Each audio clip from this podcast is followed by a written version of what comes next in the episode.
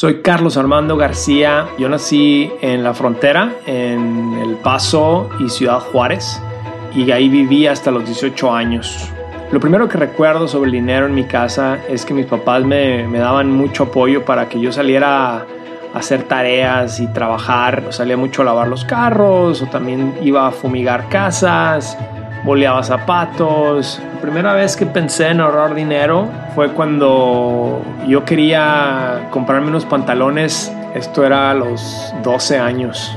Me acuerdo de mi mamá que me dijo, si tú quieres esos pantalones, pues tú tienes que trabajar porque tú los vas a comprar con tu, con tu dinero.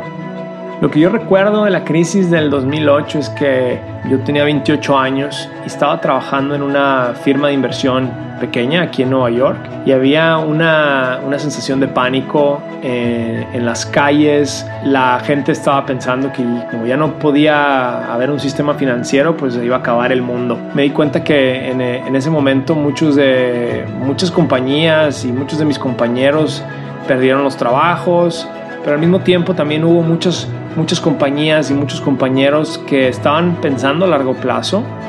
Nosotros en la firma en la que estábamos eh, tuvimos pérdidas de temporales en ese año, pero en el 2009 nos recuperamos bastante bien.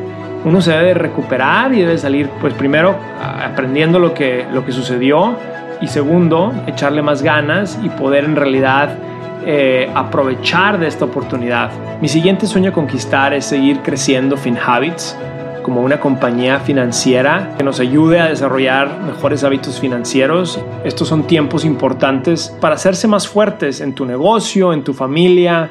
Hay que platicar del dinero y hay que hacerlo de forma constante, no solamente en tiempos buenos, pero también en tiempos difíciles como los que estamos viviendo ahorita.